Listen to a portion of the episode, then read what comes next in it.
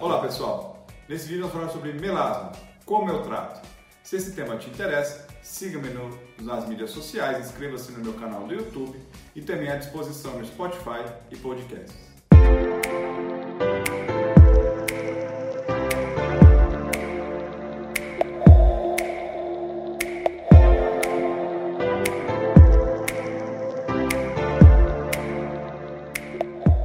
Bom, e o que é a melanina? Bom, a melanina é o pigmento produzido por essa célula na camada basal da epiderme e esse pigmento chamado melanina ele tem uma característica de coloração castanho densa ok? E de alto peso molecular. O que, que isso influencia? Que ele assume um aspecto enegrecido e quanto mais concentrado ele for, mais enegrecido ele é. Então, a qualidade do melanócito e dos melanossomas, que são as vesículas que transportam esse pigmento para fora do melanócito, até ele impregnar né, os, os, os queratinócitos fora adjacentes a esse melanócito, uh, ele, essa, a característica da cor do pigmento está na densidade dessa coloração castanho enegrecido. Também há uma influência de pigmentos exógenos, os carotenoides, que também influenciam na coloração da nossa pele. E geralmente é que as pessoas que tomam beta-caroteno ou comem muita cenoura ficam um pouco mais alaranjadas. Isso é a influência direta dos carotenoides, que são pigmentos exógenos, não são pigmentos de produção pelos melanócitos. Esses pigmentos, que é a melanina, ela tem uma característica, por que, que o melanócito produz né, mais melanina mediante radiação solar? Porque ele tem também uma característica protetora. Ah, o melanócito ele entende que como você está tendo uma influência, uma absorção de radiação, e lembrando no outro vídeo meu de câncer de pele, é legal vocês assistirem, que a radiação ela pode causar dano no DNA, né, no material genético da célula e desenvolver daí então câncer de pele, ah, o, o melanócito entende que como ele está mediante uma injúria, ele precisa produzir o pigmento em maior quantidade, porque esse pigmento vai fazer como se fosse um capuz sobre o material genético da pele, né, da, das células da pele, e esse capuz de tinta vai permitir uma proteção, vai inibir ah, esse efeito deletério da radiação no material genético. Então, quando a gente está numa exposição de radiação mais intensa, a tendência é o melanócito produzir mais pigmento para que ele faça esse capuz de tinta sobre o material genético, no intuito de proteger essa pele. É por isso que quando a gente vai para a praia ou vai para uma piscina que pega mais radiação solar e desprotegida, nossa pele fica, entre aspas, bronzeada. Qual é esse intuito? É o acúmulo de pigmento no intuito de proteger, porque você está expondo a sua pele a uma radiação que não é legal, então ele entende, deixa eu proteger porque não estou sendo protegido.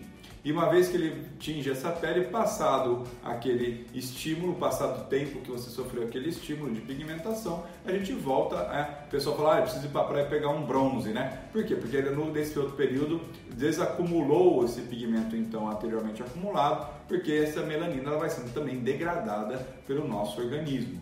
Bom, pessoal, e da onde que se forma a melanina? Bom, o, uh, o início de tudo, né, o início do processo de síntese da melanina é um aminoácido essencial chamado tirosina.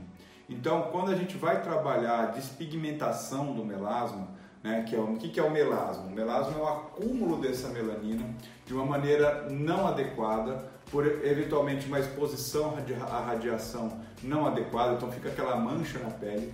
O melasma ele pode ter origem tanto exógena, ou seja, de radiação no caso, uh, como também de maneira endógena. Medicamento que você tomou, uh, uma doença que você teve, um momento de estresse na vida, gestação, variações hormonais, entre outros. Pacientes tabagistas, né? Tudo isso uh, propicia a formação de melasma, que é uma hipercromia, ou seja, um aumento da cromia natural da sua pele por deposição de melanina de uma maneira que não estava previamente adequada.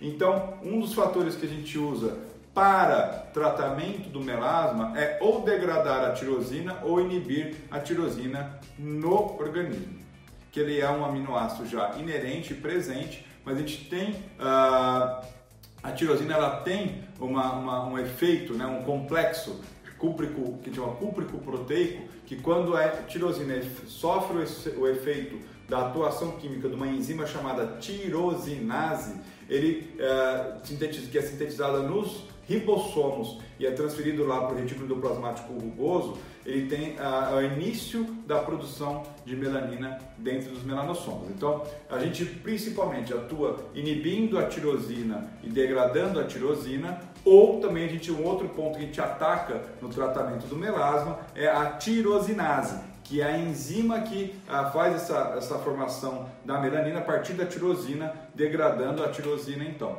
Então, um dos fatores importantes é a gente melasma, gente. Tem tratamento, o tratamento do melasma tem que ser de uma maneira ah, de várias vias. Né? Então são várias terapias associadas que levam ao sucesso do tratamento do melasma.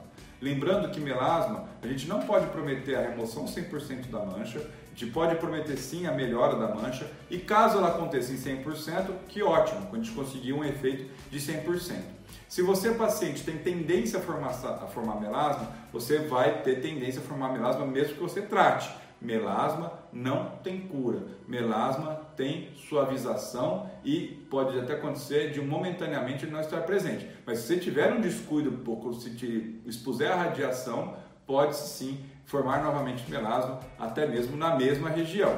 Então, no tratamento do melasma, a gente usa diversas vias de tratamento. Uma delas é inibindo a própria tirosina e a outra é inibindo a ação da enzima chamada tirosinase na cadeia já inicial de formação da melanina que a tirosinase, ela vai converter a tirosina uh, em ou a feomelanina ou a eumelanina. Então, nesse processo de formação da melanina, a gente tem a tirosina como inicial, a ação da enzima tirosinase convertendo a tirosina nas submoléculas e nesse ambiente Quanto mais oxida, oxidado ele tiver, quanto mais presença de oxigênio molecular, mais estímulo também a gente vai ter. Então, aquela pele oxidada, aquela pele envelhecida, tem maior tendência de formação de melanina.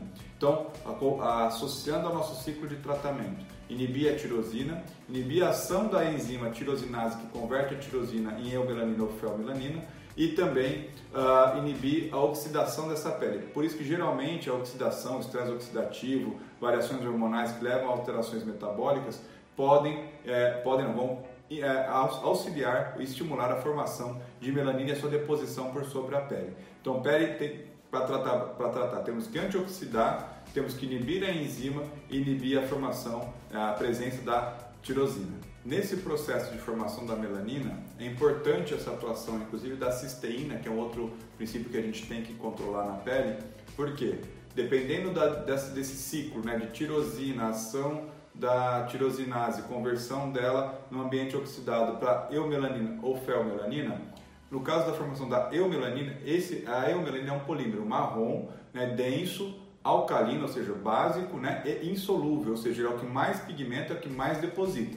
Se nesse ciclo a gente tem as presenças da cisteína e ela interfere nessa, nessa, nesse, nessa bifurcação entre eumelanina e feomelanina, a feomelanina já é um pigmento mais alcalino, né? é solúvel e amarelado. Então é aquele pigmento que a gente consegue trabalhar e degradar melhor.